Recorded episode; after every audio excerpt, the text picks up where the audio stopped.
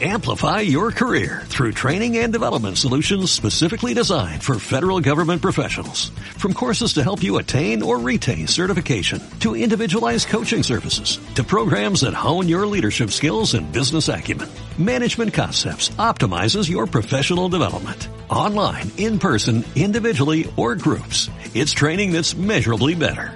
Learn more at managementconcepts.com. That's managementconcepts.com. Vamos a tratar de empezar a analizar un poco todo este tema. Hay una pregunta. No, persona non grata. Eh, me dijo el, eh, el, título, el título de esta clase es Holocausto. Amalek trató de demostrar al mundo que los judíos no eran seres humanos. Como dijimos, vamos a hacer una clase un poco de análisis hay una pregunta, hay una pregunta que casi todo el mundo se hace y es, ¿dónde estaba Dios en el holocausto? Me imagino que, me imagino que eso todo el mundo se lo habrá preguntado, si no lo habrá dicho, por lo menos lo habrá pensado en algún momento, en algún momento. Y más la gente que que lo vivió o la gente que eh, tiene eh, parientes que lo vivieron. Entonces, eso es una pregunta que vamos a tratar de empezar a ahondar un poco el tema, quizás no en esta clase lo vamos a acabar.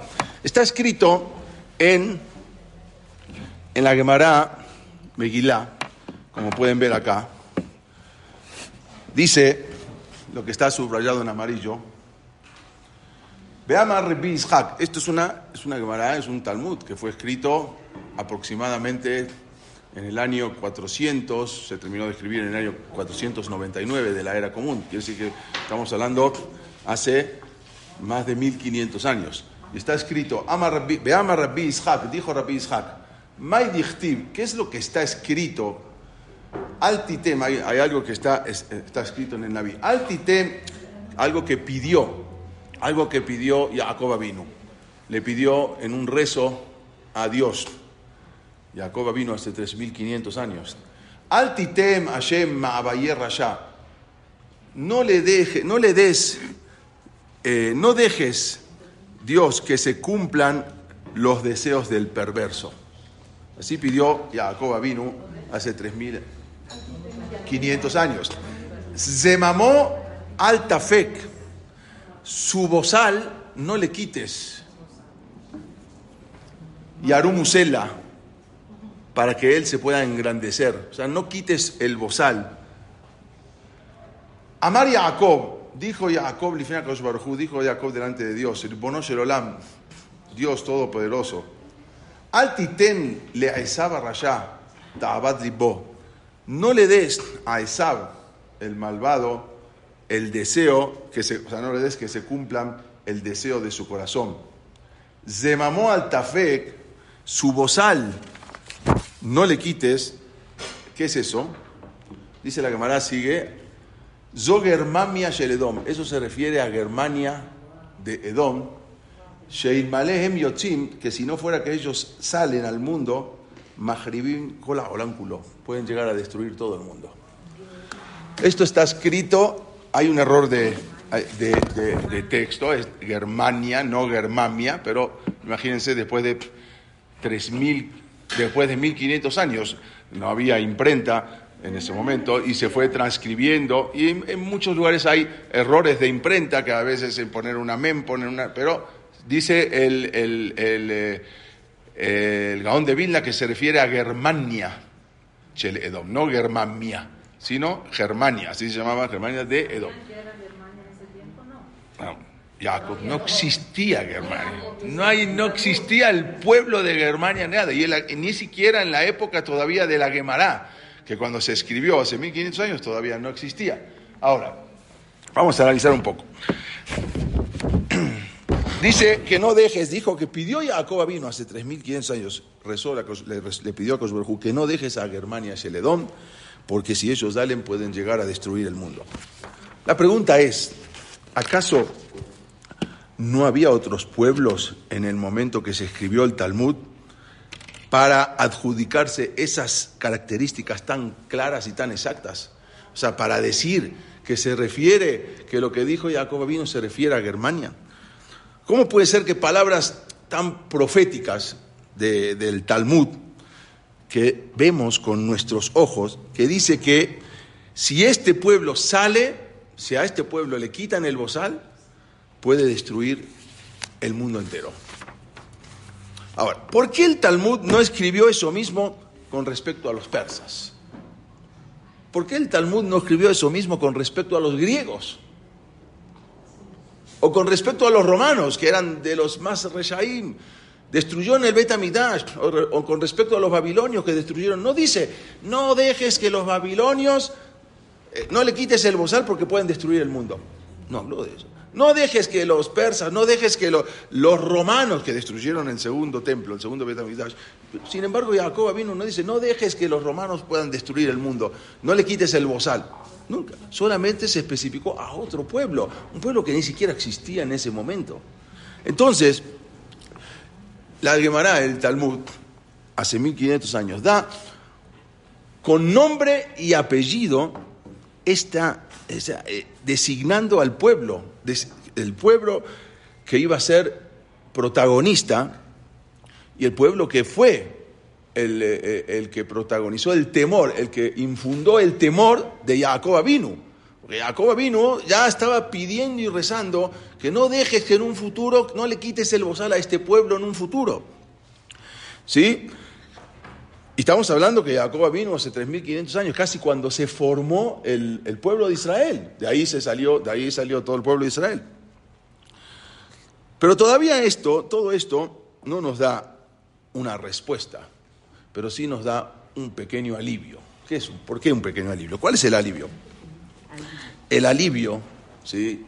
O de saber que la historia no es un acontecer así, al azar, de la naturaleza y que puede ocurrir cualquier cosa. O sea, ya estaba predestinado de que podría llegar a pasar eso, podría llegar. Entonces, entonces Jacob vino, ya está rezando de que no quiten el bozal a ese pueblo. Amalek, como dijimos, ese es el título de la clase de los alemanes, trató de demostrar al mundo que los judíos no eran seres humanos. En los campos de concentración, Amalek trató de demostrar que nosotros éramos lo que ellos creían que éramos.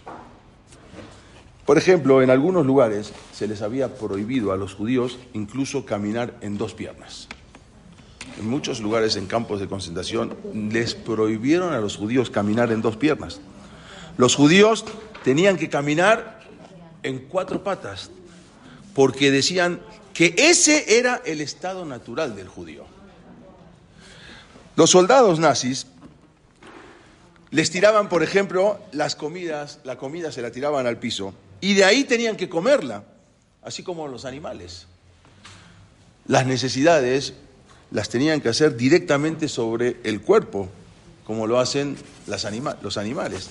Y hasta increíblemente, algunos alemanes llegaron a creer que se iba a efectuar con los judíos una regresión, que los judíos iban a regresar a la escala animal.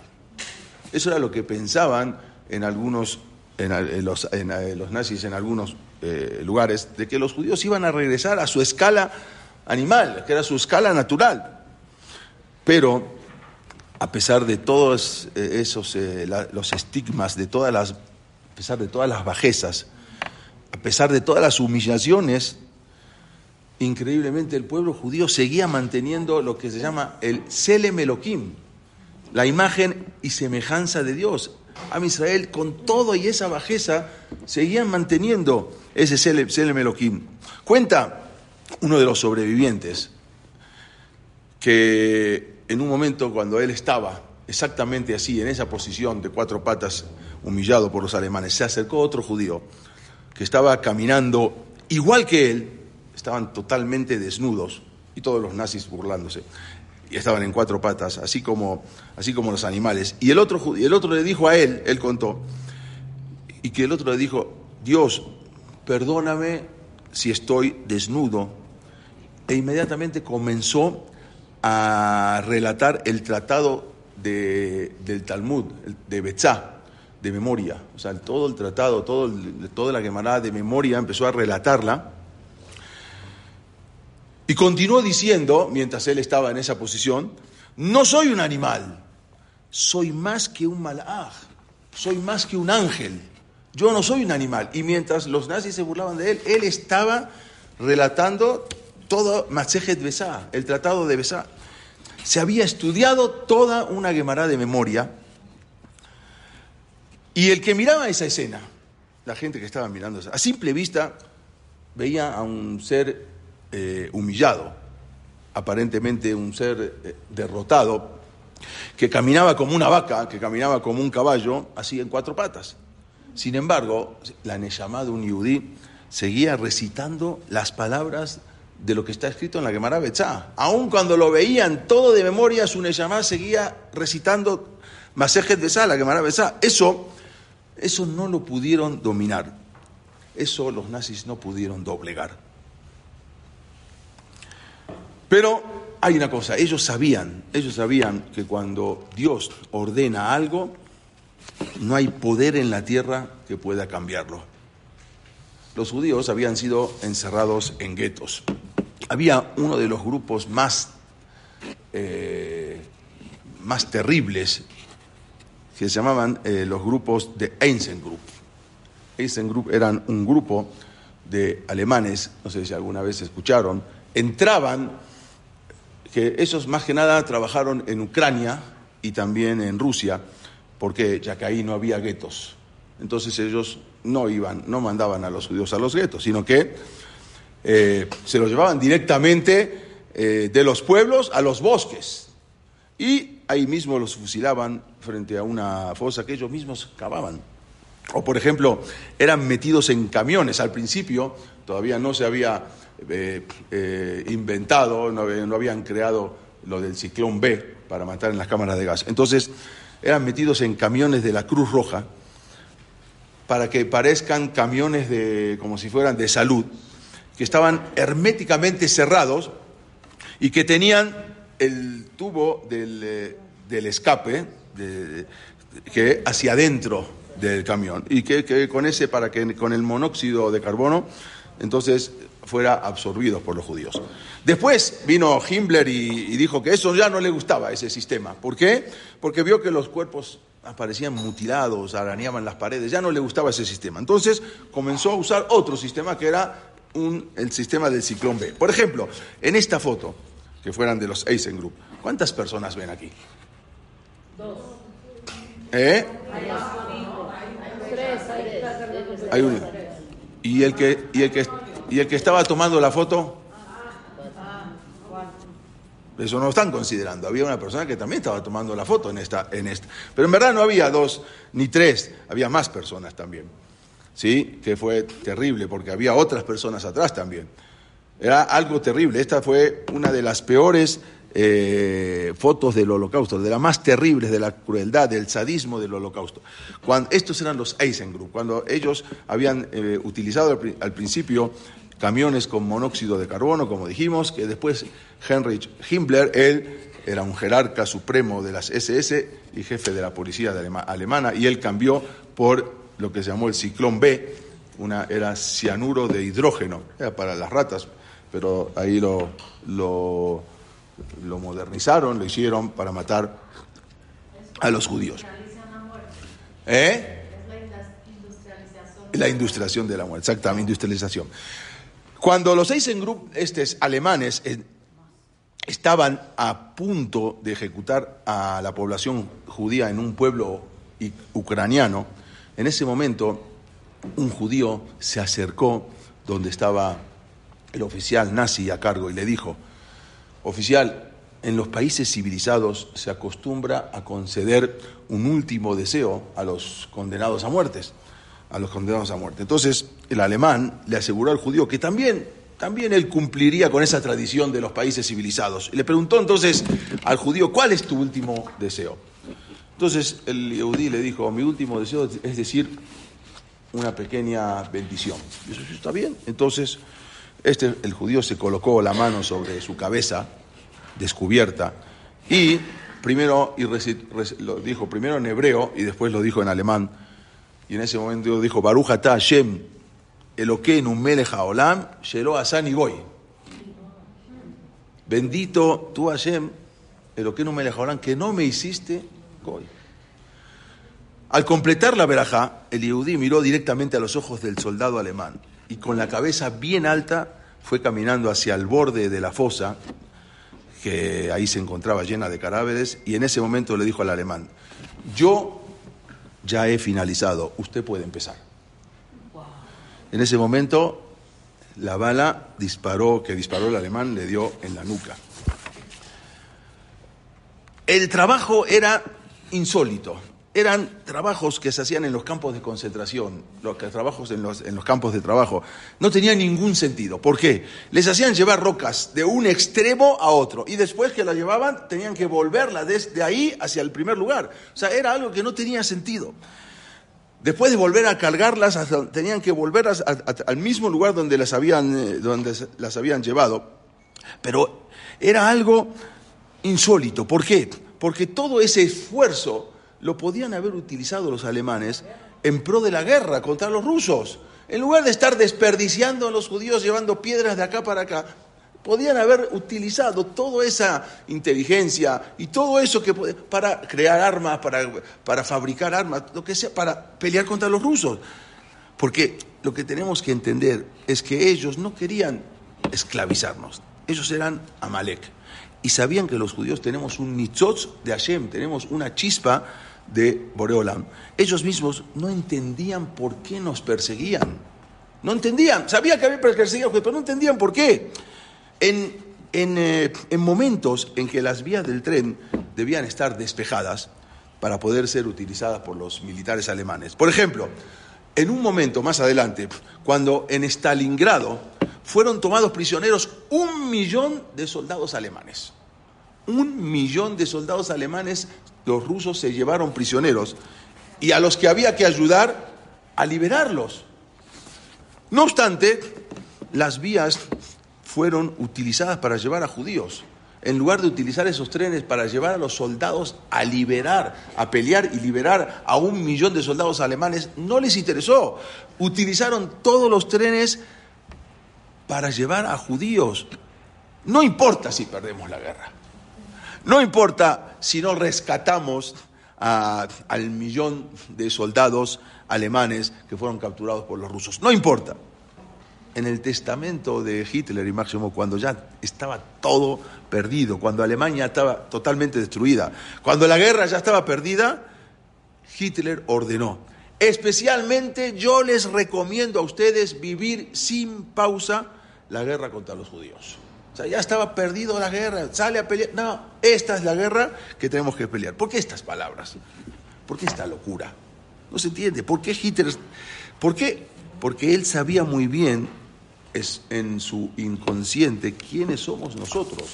Él sabía muy bien en su inconsciente que nosotros somos diferentes. Preguntó Abraham Avinu en una, de, una, en una ocasión, preguntó, él, está, está escrito en la Torá, él preguntó, eh, esto ya cuando dice, Ashofet Kolahares lo hace mishpat. Dice, el que juzga a toda la tierra no va a ser justicia. En un momento así preguntó Abraham vino antes de que le, antes de cuando le habían dicho que tus hijos van a tener que viajar a Egipto, él preguntó eso. ¿El juez de toda la tierra acaso no va a ser justicia? Abraham vino, preguntó eso. Si una persona pregunta eso, es porque esa persona no pierde su emuná. Si alguien está preguntando eso, si nosotros nos preguntamos por qué sucedió, quiere decir que tenemos esa emuná. ¿Por qué? Si Abraham vino pregunta, es porque sabe que alguien lo está escuchando. Si no, no va a preguntar. Si le está preguntando a Dios, ¿qué? A Shofet Colares, voy a hacer Mishpat. Si nosotros preguntamos, es porque sabemos que alguien nos está, nos está escuchando. Si no, ¿para qué vamos a preguntar? Un ateo que, no existe Dios, que nada. Entonces, ¿a quién le va a preguntar? Si nosotros preguntamos, podemos preguntarnos. Y por eso, no solo Abraham vino obedeció a Shem, sino que también le preguntó a Shofet Kolahares, lo a Mishpat, ojalá nosotros podamos tener un poco de esa emuná, esa emuná tan grande, esa fe tan grande en Dios, para no solamente obedecerlo, sino también para estar seguros de, su presencia y que inclusive podamos preguntarnos, ¿sí? Y podamos preguntarle a Dios nuestras dudas y nuestras incomprensiones. Porque si no nos preguntamos, entonces es falta de una. Ah, ¿Qué me voy a preguntar si igual no, no, no, no, no, no existe nada? No, al revés, si nos estamos preguntando es porque hay alguien que nos escucha.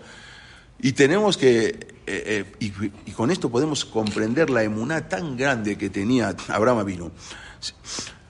Y esa emuná tan grande fue la que, gracias a él, se impregnó en el pueblo judío, porque ningún otro pueblo en el mundo, después de lo que sucedió, sigue siendo pueblo. Si abandonan todo, un pueblo así, al revés, que después salgan más fortalecidos, es algo eh, insólito. Hasta tal punto que aún aquel que dudaba ante esa incomprensión, no por eso perdía su emuná. En ese momento eh, no entendía, pero no por eso perdía su emuná.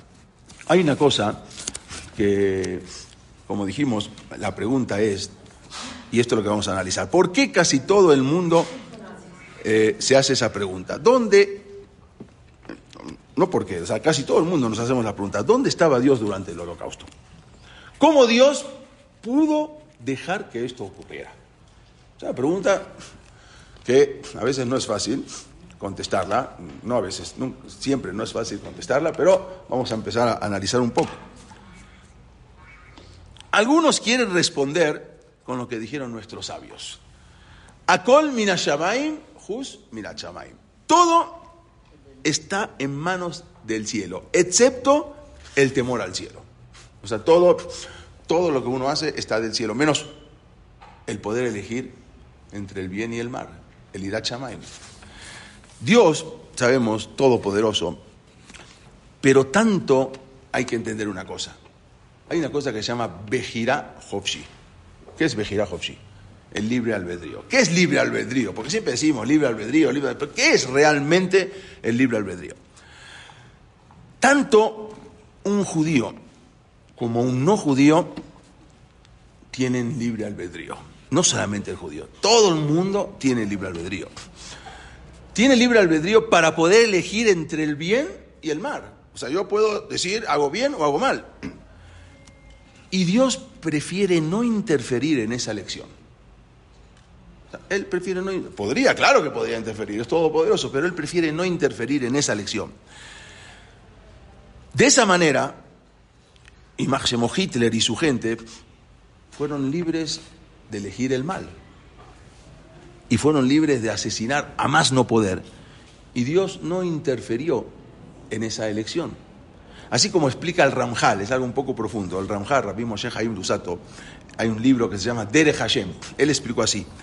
Esto, o sea, la vejirá, el libre albedrío, ¿sí? es solo la necesaria consecuencia, todo esto es la necesaria consecuencia del libre albedrío. ¿Qué quiere decir? El libre albedrío es un regalo tan precioso que tiene el hombre porque tiene la posibilidad de elegir entre el bien y el mal. Todo eso finalmente es para bien del hombre. Si el hombre no tendría la posibilidad de elegir el mal, entonces no es ningún, no, no, ¿qué, bien tiene? Cuando, cuando, ¿qué, ¿cuál es? O sea, una persona corre una carrera en una maratón, pero resulta que corre solo y resulta que ganó. Y bueno, lo van a premiar, le van a dar su, medalla, le van a dar su, todo. ¿Por qué? Porque el Señor ganó. Pero ¿a quién le ganó? nadie. ¿Qué hizo? Nada. Corrió solo. Entonces, ¿cuál, ¿cuál es el mérito? El mérito es cuando compitió y pudo ganar. ¿Sí? Si corrió solo y ganó, ¿cuál es la medalla? Entonces, ¿cuál es el premio? Al ser que la persona tiene la posibilidad de elegir el mal, eso, eso es algo bueno, porque, porque si elige el bien, ahí está, ahí está el pago. Si no, ¿cuál es el, mérito? Cuando, cuando... Ahora les voy a explicar exactamente. Cuando... Eh, para que el libre albedrío tenga efecto, es obvio que el mal debe tener la posibilidad de existir. Si no, no hay libre albedrío. ¿No? Hay que analizar esto. Si cada vez que alguien decide hacer el mal, viene Dios e interfiere. Entonces, no habría esa, una dirección moral. Si cada vez que uno va a hacer el mal viene Dios y lo castiga, entonces, entonces ¿dónde está el libre albedrío? Si alguien, por ejemplo, les voy a explicar algo mejor. Si alguien, por ejemplo, viene y come cerdo, y en el momento que termina de comer el cerdo, viene un rayo y le parte la cabeza y lo mata. Cada vez que uno come cerdo, viene un rayo y es, es alcanzado por un rayo. Entonces, tanto esa persona como todas las que están presenciando que esta persona comió cerdo y le cayó el rayo, el rayo en la cabeza, entonces no están eligiendo moralmente abstenerse de comer cerdo. Nada más que no están comiendo cerdo, ¿por qué? Porque no quieren ser alcanzados por un rayo. Porque si yo tengo cada vez que, voy a comer eh, taref, eh, la persona viene un rayo del cielo y lo mata, entonces ¿quién va a comer cerdo? Pero no porque eligió no comer cerdo. No, eligió no porque no tiene otra posibilidad, si no se va a morir. Simplemente se vuelve más práctico no cometer algo malo. ¿Por qué? Porque me va a ir mal. Si, por ejemplo, escuchen bien esto, la vida de los sadikim fueran tan perfectas y tan felices, entonces eso, eso también destruye la posibilidad de la elección. Si todos los que son jajamim sadikim están felices y son ricos y son millonarios. Entonces ya no hay elección. Al revés, si yo veo que los atiquimes los, y los jajamim son los más fregados, como se dicen, y a los que mal, mal le va, entonces ahí ya eh, yo escojo. ¿Qué hago?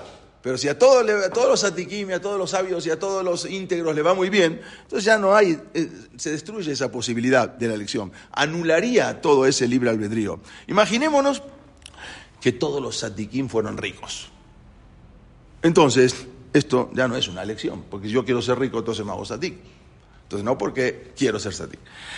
Un mundo donde un ser humano, un ser humano puede transformarse en un Moshe, ¿sí? en un satik, un mundo donde un ser humano tiene la posibilidad de transformarse en un satik, en un Moshe, también permite la posibilidad que una persona se pueda transformar en un Hitler. Porque me tienes que dar las dos posibilidades. Si un ser humano se puede transformar en un Moshe, también tiene que saber la posibilidad, tiene que estar la posibilidad de transformarse en un Hitler máximo. Ese es el sentido de la vida.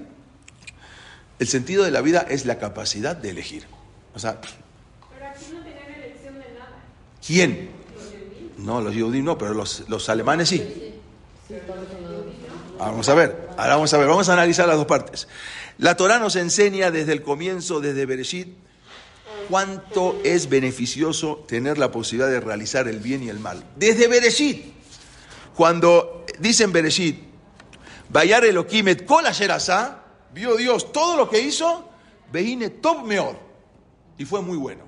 Así dice el paso. Bayar Elokimet Kol vio, cuando terminó, cuando terminó la creación, dice, vio todo lo que creó, Veine Top Meor, fue muy bueno.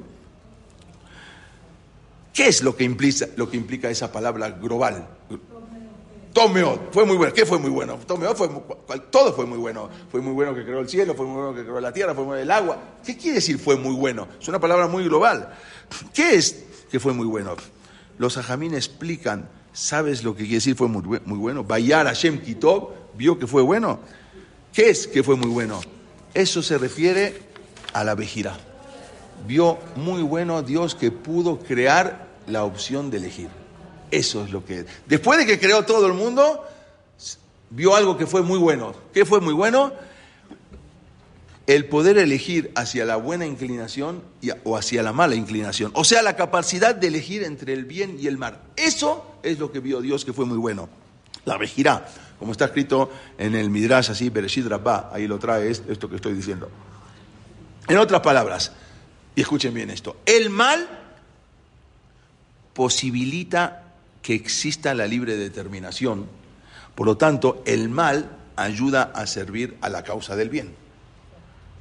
O sea, tener la posibilidad de hacer el mal permite que una persona, la causa del bien, permite que una persona pueda ser, eh, eh, pueda tener sajar, pueda tener pago por el bien. Sin embargo, y ahora viene un poco de la respuesta, pese a que hay momentos en que Dios interfiere en el libre albedrío hay momentos con milagros, por ejemplo. ¿sí? Por ejemplo, cuando salieron de Egipto, entonces con las Macot, mandó todas las plagas. Entonces, ahí dónde está el libre albedrío.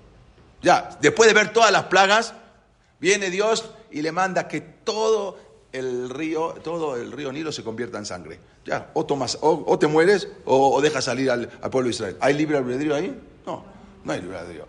O, o te mueres. ¿Qué pasaría si Dios, en lugar de una semana, hubiese dejado la plaga de la sangre durante un año? Ah, se mueren todos. Entonces, ¿qué viene Faraón? Va a venir el faraón y dice, ya váyanse. Ya no, esa, esa no es una lección propia, porque no le quedó más, no le quedó más, oportunidad, o te, vas o te vas. Entonces, ¿qué, qué, dónde está la posibilidad de elegir? Por eso vino Dios y le sacó y le dio la posibilidad de que tomen agua de parte de los judíos, o a las siete días le sacó. Pero por otro lado, pregunta a Jamín, dice que, que dice, le dijo Dios a Moshe, ve a sacar al pueblo judío. Pero te, advierto una cosa, yo le endurecí el corazón a Paró. Entonces viene, viene, viene Moshe y dice, sí, sí, ¿para qué me mandas? Si me estás mandando para que hables, si, si tú le endureciste el ¿existe pelear con Dios? Si tú le endureces el corazón a Paró, entonces ¿cómo voy a ir a hablar? Dijo, no, no, es una pregunta, entonces ¿dónde está el libre albedrío? No, justamente Dios le tuvo que endurecer el corazón a para provocar una balanza, un libre albedrío. ¿A quién escucho? ¿A mi corazón y no los dejo salir?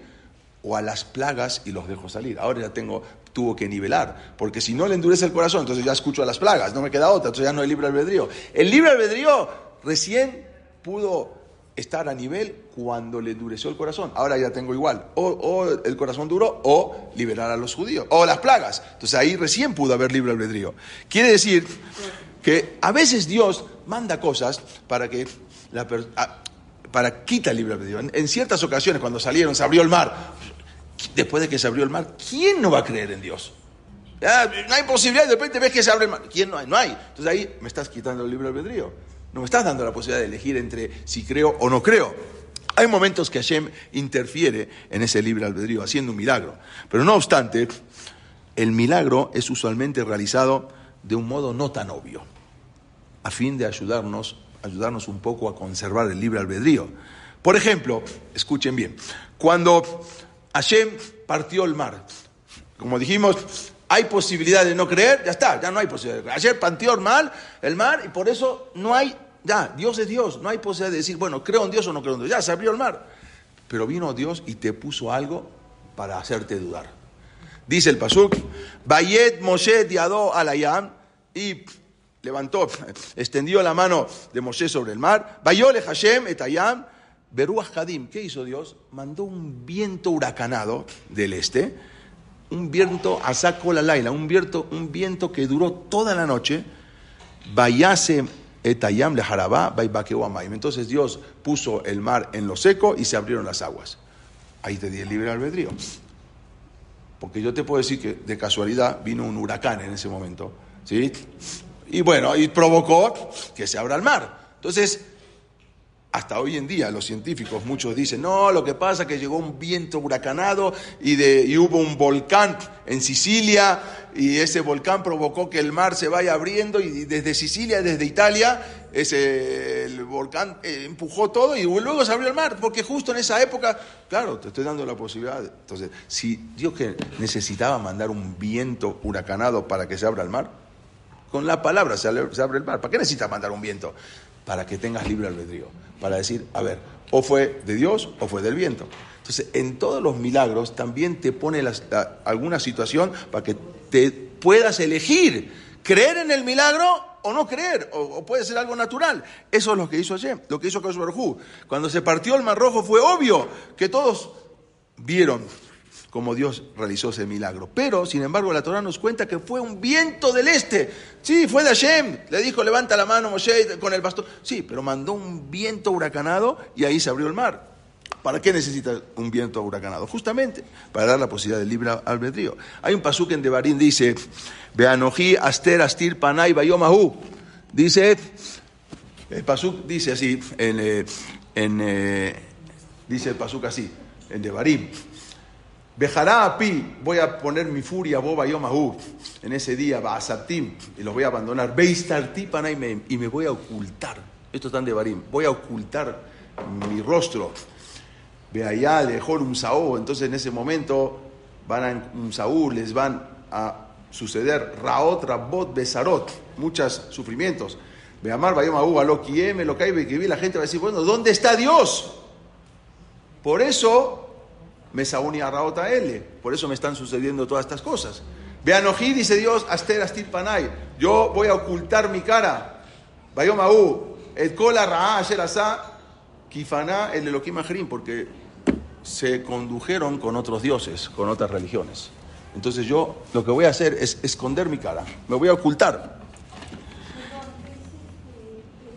Devarim, es en Devarim, Devarim Lamet Aleph 31, Pasuk 17. Que Dios oculta su rostro, eso significa que a veces Dios nos deja abierta la decisión del libre albedrío de los humanos sin que Él intervenga. Yo voy a ocultar mi rostro y ustedes hagan lo que quieran. Debemos entender que el holocausto en el holocausto no fue Dios quien construyó los crematorios, sino los nazis. No fue Dios quien masacró a los musulmanes en Bosnia. Tampoco fue Dios el que masacró a los armenios en Turquía. Eso no fue Dios, eso fueron los turcos. No fue Dios el que, masacró a los armenios en Turquía. Esto despierta una pregunta. Entonces, ok, si no fue Dios, bueno, pero ¿por qué no interfiere? bien, ok, entiendo. Pero ¿por qué no interfiere? ¿Por qué no, puso, ¿Por qué no interfirió en eso si no fue él? Ahora entendemos la diferencia entre Dios haciendo tal cosa o por qué Dios no interfiere. Hay una diferencia. Si Dios lo hace, ok, ya entendí. O por qué no interfiere. Ahora hay esas dos diferencias. Dijo David Amelech en el Teirim, Hashem, prefiero tener el castigo directo de ti que caer en manos de un ser humano prefiero el castigo directo tuyo, de, porque caer en manos de un ser humano sin que Dios intervenga puede resultar, resultar muy peligroso.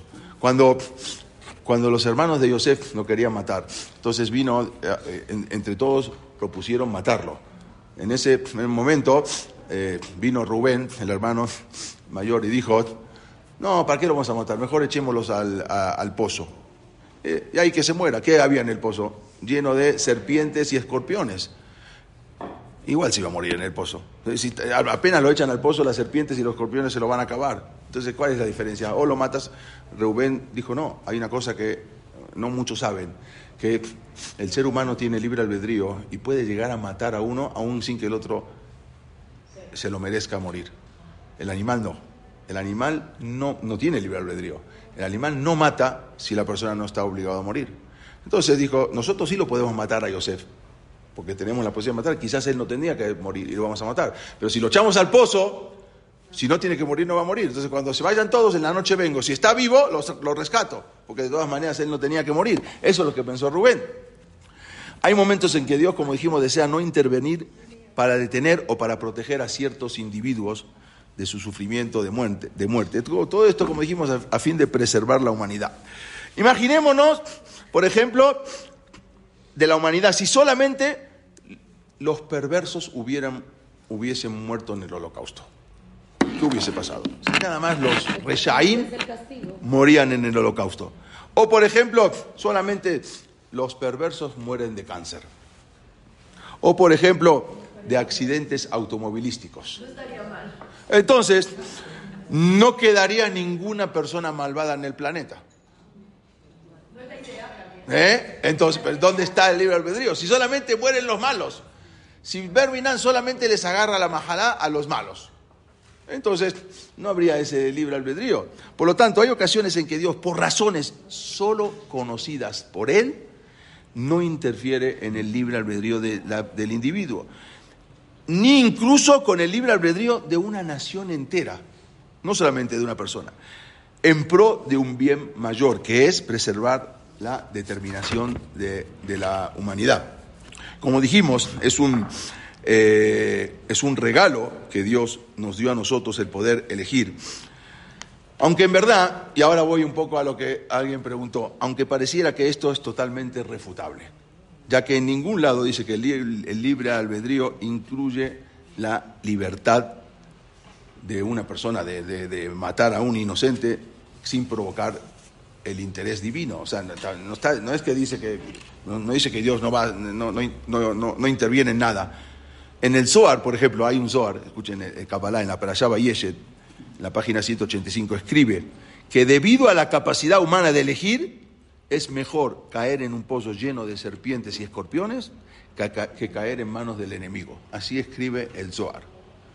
¿Por qué? Ya que la suerte de un malvado por el milagro de las serpientes y los escorpiones es más grande que la suerte de ser, eh, eh, ser asesinado por un hombre. Como dijimos, como lo dijimos lo de Jacob. Por otro lado, por otro lado, es claro que los hombres no son libres completamente de asesinar a alguien sin que eso sea registrado en el cielo. Entonces, hay un poco de, esto, de, de entender qué está pasando.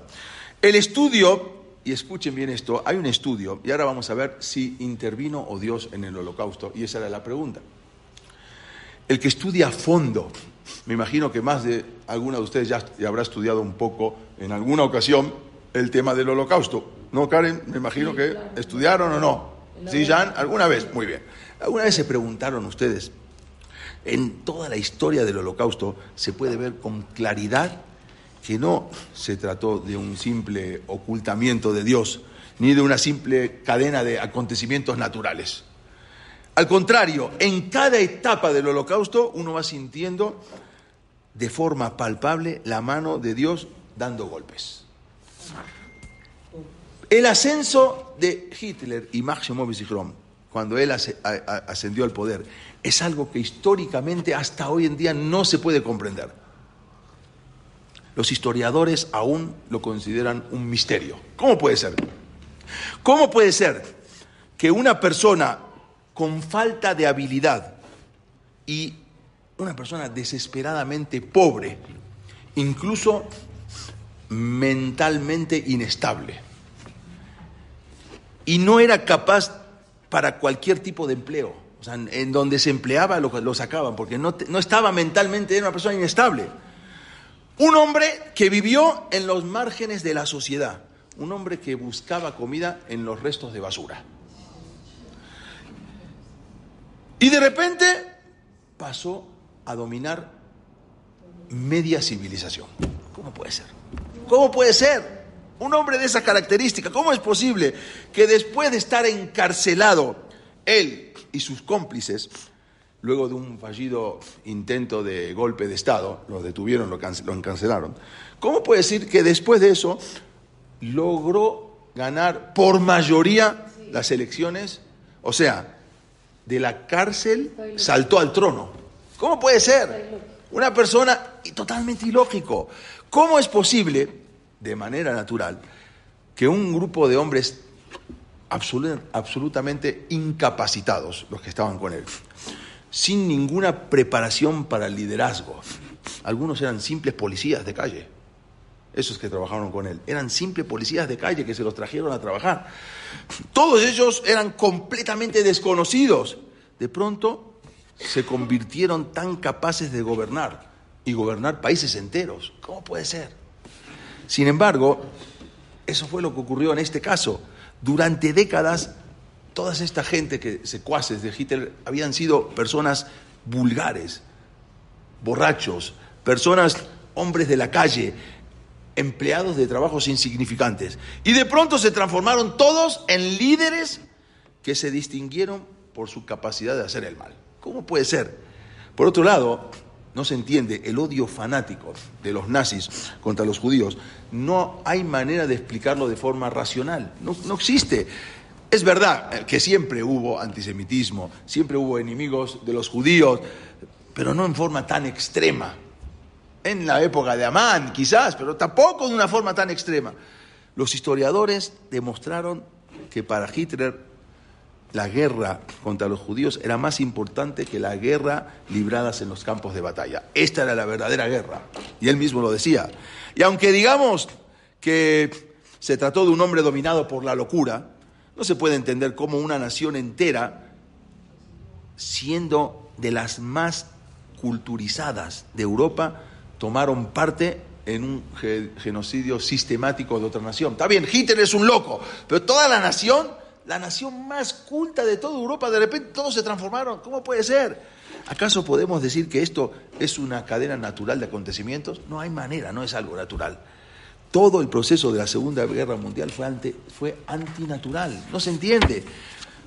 Nada más una cosa, la sorprendente victoria militar de los alemanes, alemanes que conquistaron en un muy corto plazo grandes y fuertes países, está más allá de todos los pronósticos de los expertos militares. No puede ser. Un país que estaba acabado en la Primera Guerra Mundial, le quitaron todo lo que tenía y de repente se transformó y, inmediatamente atacó a tantos países. Hubo un pacto, que ya hablamos en una de las clases pasadas, un pacto que, el pacto eh, Molotov, eh, entre Rusia, entre Rusia y Alemania. Un pacto inexplicable con Rusia. Rusia era el enemigo acérrimo de Alemania, el enemigo acérrimo de Hitler. Y de repente, es un pacto que le permitió a Alemania arrasar a Polonia en una campaña arrolladora. En pocos días, un pacto que le dio la posibilidad de Alemania arrasar con Polonia. Por otro lado, hubo un misterioso rechazo de Stalin, que era en ese momento el, dirigente, el presidente de Rusia, le advirtieron en varias ocasiones que Alemania era, estaba por organizar un inminente ataque militar. Y Stalin no los escuchó. Te están diciendo que ya Alemania va a hacer un inminente ataque militar. Y él no los escuchó. Como resultado de eso, dos millones de judíos cayeron bajo el régimen nazi porque estaban en Rusia, y ahora atacó Rusia y pasaron dos millones de judíos a estar bajo el régimen nazi. Si hubiese estado en, Rusia, hubiesen sido tratados mal, pero hubiesen vivido. ¿Qué pasó? ¿Cómo puede ser? Y él no escuchó nada. Por lo tanto, tenemos que entender que Dios sí estuvo en el holocausto. De hecho, fue Él quien causó el holocausto. Fue Dios quien mandó el holocausto. No, yo, no estamos hablando cuál es el motivo en este momento. Pero la pregunta nuestra es, ¿dónde estaba Dios en el holocausto? Claro, Él fue el que provocó el holocausto, no dónde estaba Dios. Dios provocó el holocausto. Esto fue por tal motivo. Ay, puede ser por esto, puede ser, hablamos de asimilación, hablamos de que el país, eh, Alemania era el más asimilado. Todos son conjeturas, pero también cayeron muchos que no, son, que no eran asimilados. Es más, muchísimos Hasidim, más que los asimilados, murieron. La mano de Dios intervino en cada paso que se dio al crear todos los factores que iban a llevar al holocausto. También, como así como Dios creó todos esos factores que llevaron al holocausto, también, también Dios creó todos los factores que acabó el holocausto que también de una manera que acabó el holocausto. Todo esto no es sino por una mano, una intervención divina directa. Se han escrito cientos de libros tratando de explicar esta increíble degeneración moral de una nación entera. Pero el resultado fue que al final sigue siendo un misterio. ¿Cómo puede ser? Está bien, eh, Hitler era un loco, dijimos, un demente, pero toda una nación entera de la más culta de toda Europa, que lo sigan, no se, explica. Así como escribió el Mearsha, el Hidushé Gaot, en el Tratado de Ketubot, dijo así, la naturaleza única de la historia judía solo se puede comprender si previamente se reconoce que todo va de la mano de la divina providencia. Todo, Dios, como dijimos, Él es todopoderoso y Él es el único que puede decir lo que sí y lo que no. Había, y con esto ya voy a acabar, había un, aunque como dijimos, la mayoría de los gentiles en Europa no manifestaron ningún interés en el destino de sus, eh, de sus conciudadanos judíos. No les interesó porque en muchos, muchos países, al revés, ayudaban a los alemanes a, terminar la tarea que ellos querían hacer, hasta se adelantaban. Pero hubo, por otro lado, hubo algunas personas justas que por razones altruistas y poniendo en riesgo, como vimos la vez pasada, en sus propias vidas, salvaron a judíos. Uno de estos era, se llamaba eh, Vladislav Kowalski o Kowalski. Y la historia de él, él, él, cuando asumió Hitler en el poder en 1933, ya el antisemitismo pasó a ser una política oficial de Estado. Eso era un régimen nazi que llevó al exterminio, como dijimos, un plan sistemático, acabar con comunidades completamente de judías. Seis millones de judíos, ya dijimos, un millón y medio de niños fueron asesinados. Y la mayoría este, de los millones, de, de los cientos de millones de europeos que estaban bajo el régimen nazi, todos permanecieron en silencio. Nadie se involucró. Pero no obstante, hubo gente que sí trató de salvar a judíos. En 1940, un niño judío, ya termino en dos minutos, un niño judío de 10 años, llamado Bruno Berl, Bruno Berl, él estuvo, este niño en 1940, estaba deambulando, estuvo deambulando así de un lado a otro durante tres días por las calles de Varsovia, sin obtener nada de comida, sin obtener refugio, agobiado, hambriento. Entonces este niño detuvo a la primer persona en su camino y le pidió desesperadamente, dame algo de comer. Esa persona era Vladislav Kowalski, era un ex coronel retirado del ejército polaco. Él había nacido en 1894. Entonces lo vio al niño y se lo llevó a su casa, le dio de comer, le otorgó una nueva identidad y hasta le proporcionó, le proporcionó un hogar. Este acto que él hizo, entonces provocó esa, esas ganas de seguir, motivación de seguir haciendo estas acciones altruistas y de salvar más niños judíos. Entonces, él, ¿quién era este Kowalski? Él era el representante de la compañía Philips, una compañía holandesa con que la Alemania tenía eh, tratados comerciales. Entonces, él contaba con total, la total libertad de movimiento en Varsovia e incluso en el gueto judío. Entonces, aprovechando toda esa total libertad que él tenía, él sobornó a unos guardias polacos del gueto de Varsovia para que le pasaban de, contrabando a, a, niños judíos y ahí se los podía él llevar eh, a un lugar seguro. Después de esto, hizo lo mismo con unas familias judías, no solamente niños, también ahora pagó para que les... De, no, no era judío. Más tarde llevó oculto, llevó y, y, metió en su casa, se ocultó en su casa de Varsovia a 12 judíos y construyó para ellos un refugio subterráneo. Ahí siguió con todas esas acciones y más adelante ocultó a 49 judíos y él se ocultó con ellos en ese lugar subterráneo y en un sótano de un edificio que estaba demolido. Pero durante el encierro le preguntaron a Kowalski, le preguntaron, ¿por qué, ¿por qué usted arriesga su propia vida? Ya, váyase, déjenos a nosotros en el búnker y usted váyase para su propia seguridad. Él se negó rotundamente a abandonar y respondió, o bien sobrevivimos todos o no sobrevive nadie y se quedó ahí. Y así fue, él permaneció con 49 judíos durante 105 días.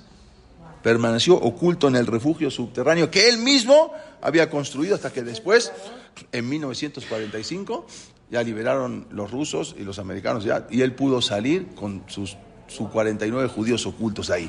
Después de que acabó la guerra, cuando le preguntaron a Kowalski qué fue lo que lo había impulsado, entonces él respondió, no hice nada especial, ni tampoco me considero un héroe. Simplemente actué basándome en mi deber humano de encargarme de esos perseguidos que sufren.